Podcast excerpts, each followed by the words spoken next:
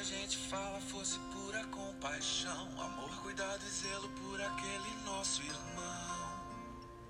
Seria tão bom, seria tão bom se conhecer a Deus fosse mais que religião, fosse amor, obediência pelo autor da criação.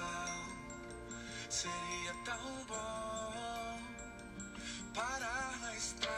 Olá, queridos, graça e paz, que o Senhor abençoe o seu sábado, que seja um final de semana maravilhoso para a honra e glória do nome do Senhor. Que realmente nós possamos desejar não apenas é, concordar com aquilo que é bonito, bom e agradável, mas que a gente realmente possa pedir ao Senhor para que manifeste em nós o caráter de Jesus Cristo, a bondade, o amor, a misericórdia, a graça para que a gente possa dizer, como o apóstolo Paulo disse: Não mais vivo eu, mas Cristo vive em mim. Amém?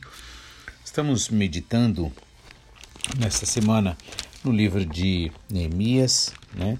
Agora, capítulo 2, né? só para recapitular, que é sempre bom a gente conhecer a história bíblica, pois com certeza no momento certo o Espírito Santo há de usar passagens da palavra para que a gente possa aprender dele. Amém? Então vemos que Neemias viveu uma época difícil, pois o povo de Deus ali, por não dar ouvidos à voz do Senhor, deu direito ao inimigo que destruiu ali Jerusalém. Mas quando os irmãos deles foram visitar ele na cidade de Suzã, ele foi perguntou sobre os restantes que ficaram lá em Jerusalém, que não foram levados cativos. E o irmão vai e diz que o restante está em grande miséria, que as uh, e desprezo, né, uh, os muros fendidos, as portas queimadas a fogo. E ali ele fica muito triste, começa a orar ao Senhor, chorar, perde a vontade de comer e ele então começa a falar com o Senhor. O Senhor ouve ali a oração dele. Um dia ele está triste ali diante do rei né, é, da Pérsia, lá não conseguiu é, esconder a tristeza e ele disse que nunca tinha estado triste antes. Mas o rei vai lá, nota que ele está muito triste e diz: Olha, você não está doente. Então, essa hum, é, só pode ser tristeza do coração. E ali o é, Neemias, com muita sabedoria, ele vai e diz: Olha, Senhor, como não estaria eu triste, já que destruíram a cidade onde os meus pais foram sepultados. E aí o rei vai e diz: Então o que, que você me pede? E aí ele vai, ali naquele momento, já faz uma oração ao Senhor e, e diz ao rei: Se é do agrado do rei, e se o teu servo é aceito em tua presença, peço-te que me envies ajudar a cidade dos sepulcros de meus pais para que eu a edifique. Ou seja, ele pede com sabedoria, né? Ele pede de uma forma que toca o coração ali do rei, né? E o rei com certeza gostava muito dele. E aí, estando ali a, a rainha sentada junto, né? O rei vai e pergunta quanto tempo durará a tua viagem, né? E quando voltarás, né? E o rei acabou ali acertando uma data para que ele voltasse. Então vamos dar continuidade. Hoje então, Neemias capítulo 2, a partir do versículo é, 7, diz o seguinte: Disse eu mais ao rei: Se ao rei parece bem, deem-se-me cartas para os governadores da além do rio, para que me deem passagem até que chegue a Judá, como também uma carta para Asaf, guarda do jardim do rei, para que me dê madeira para cobrir as portas do passo da casa e para o muro da cidade e para a casa em que eu houver de entrar. E o rei me as deu segundo a boa mão de Deus sobre mim. Então veja aqui, aqui Neemias ele acaba aproveitando e muito sabiamente já pensando em outras necessidades ali. Né? Primeiro, quando o rei viu que ele estava muito triste, percebeu que era tristeza do coração, ele vai e diz: Como eu não estaria triste né, se a cidade onde meus pais foram enterrados está totalmente destruída? E o rei vai e pergunta: Que queres? Então ele vai e diz que o rei então me dê, né, é, me autorize ir para ajudar para que assim eu, eu reconstrua ali, né? E o rei ali graciosamente, porque Deus tinha dado graça, assim como é dito agora no versículo 8, né? E o rei deu tudo que ele pediu ali, segundo a boa mão de Deus sobre ele, né? Então veja só, nunca deixar de reconhecer que toda e qualquer dádiva é por causa da graça, é por causa da bondade do Senhor. O que me chama também a atenção aqui é que ele sabiamente já pede tudo de uma vez, né? Ele não fica pedindo aos picados, aos pouquinhos, ele já pede tudo, o que significa que ele já vinha ali pensando, ou seja, ele orou pedindo graça a Deus diante do rei, ele creu com certeza que Deus lhe daria graça diante do rei, e ali meio que já foi vivendo aquela situação pela fé, né? Já meio que premeditando o que, que o rei diria, o que, que o rei, é, é, como se comportaria. E aí ele vai e já pede tudo, né?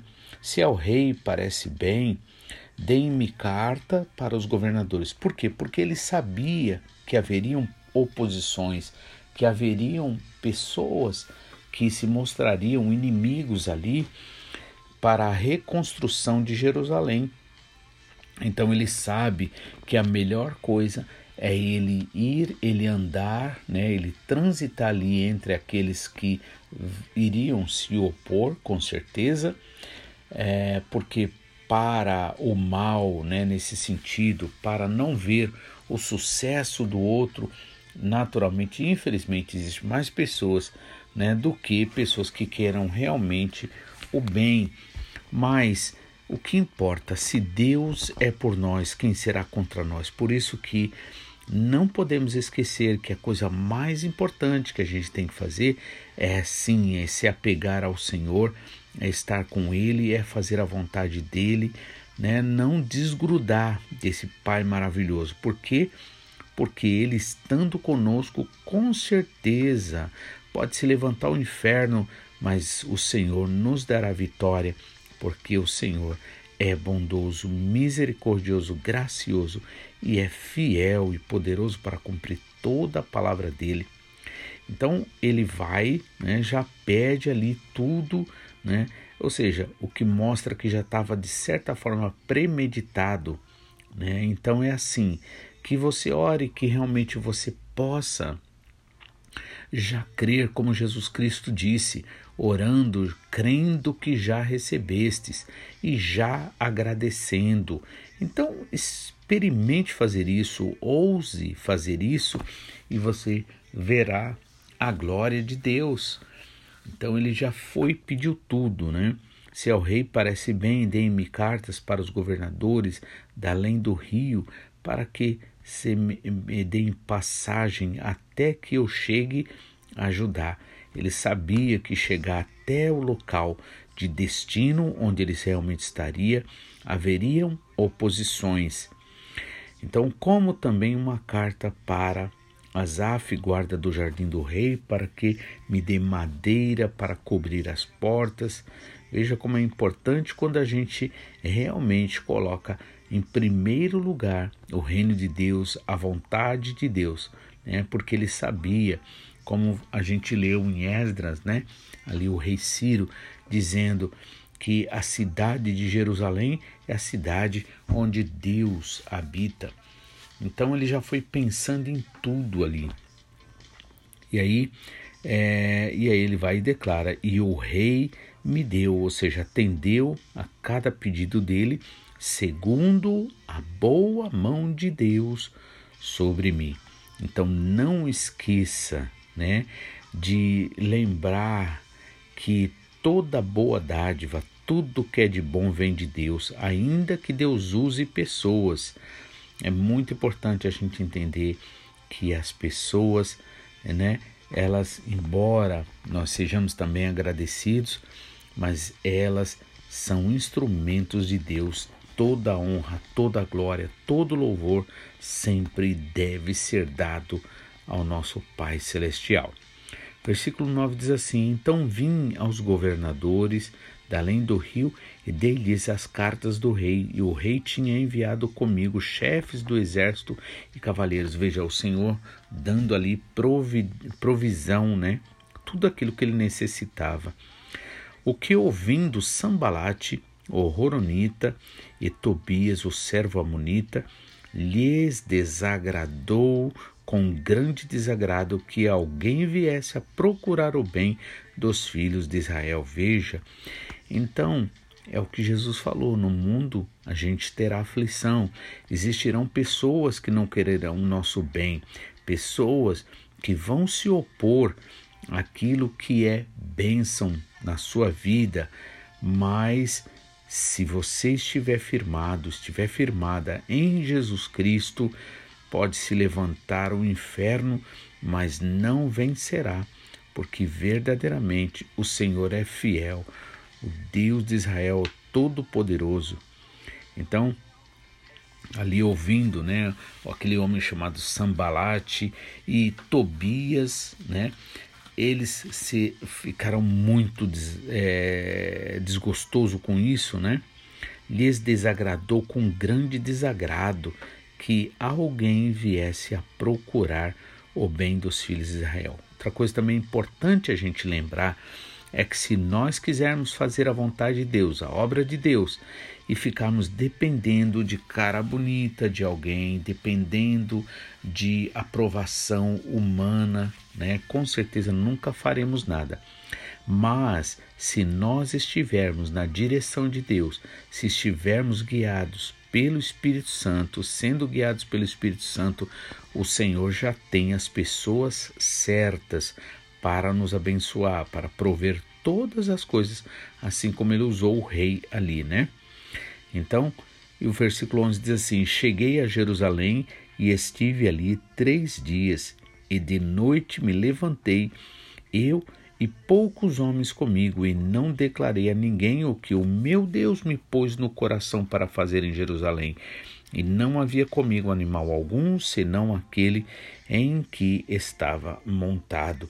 E de noite saí pela porta do vale para a banda da fonte do dragão e para a porta do monturo, e contemplei os muros de Jerusalém que estavam fendidos e as suas portas que tinham sido consumidas pelo fogo. Então a gente vê que Neemias aqui é um homem de muita sabedoria. Com certeza ele pediu sabedoria a Deus, né? E ali ele se levanta à noite, ou seja, num horário em que ninguém, né, está na rua, né? Todos estão dormindo, né? Ele e poucos homens. Diz aqui no versículo 12, né? E de noite me levantei eu e poucos homens. Por quê? Porque a Bíblia deixa bem claro, o Senhor diz na sua palavra: muitos são chamados, poucos escolhidos. Então, na verdade, ainda que é, o Senhor chame muitos, muitos são chamados, poucos, são poucos que são escolhidos, porque são poucos que verdadeiramente dão importância àquilo que o Senhor fala.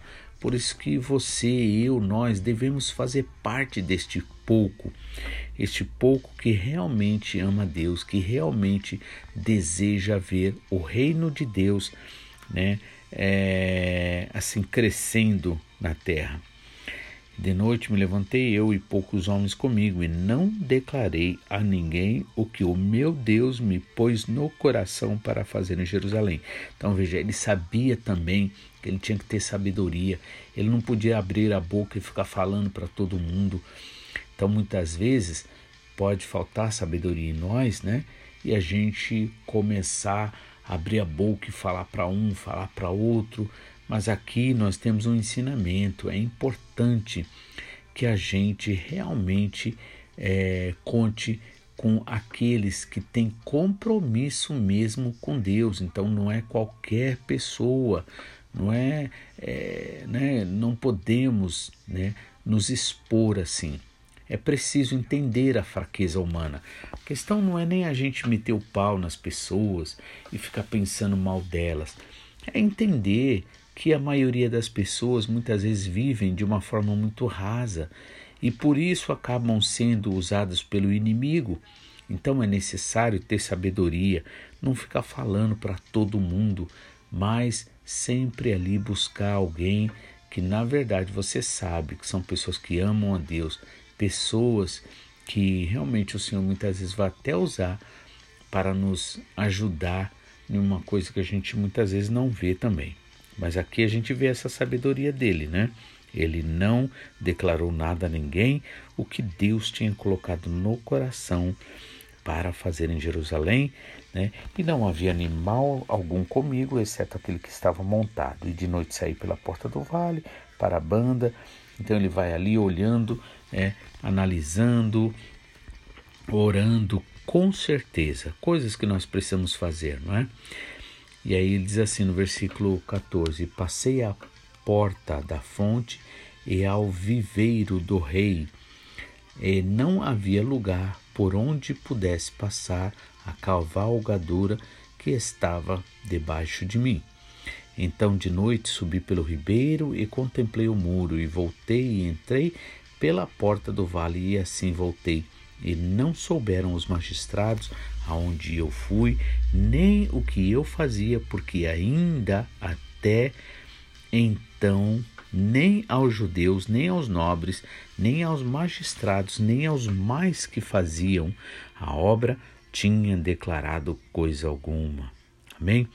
Que Deus abençoe que dê sabedoria. Não esqueça de orar pedindo sabedoria, pedindo graça, pedindo entendimento, né? Para que assim você possa viver a vitória que o Senhor já conquistou para a tua vida. Que Deus abençoe seu dia e amanhã, ou melhor, semana que vem, estaremos de volta para a honra e glória do Senhor.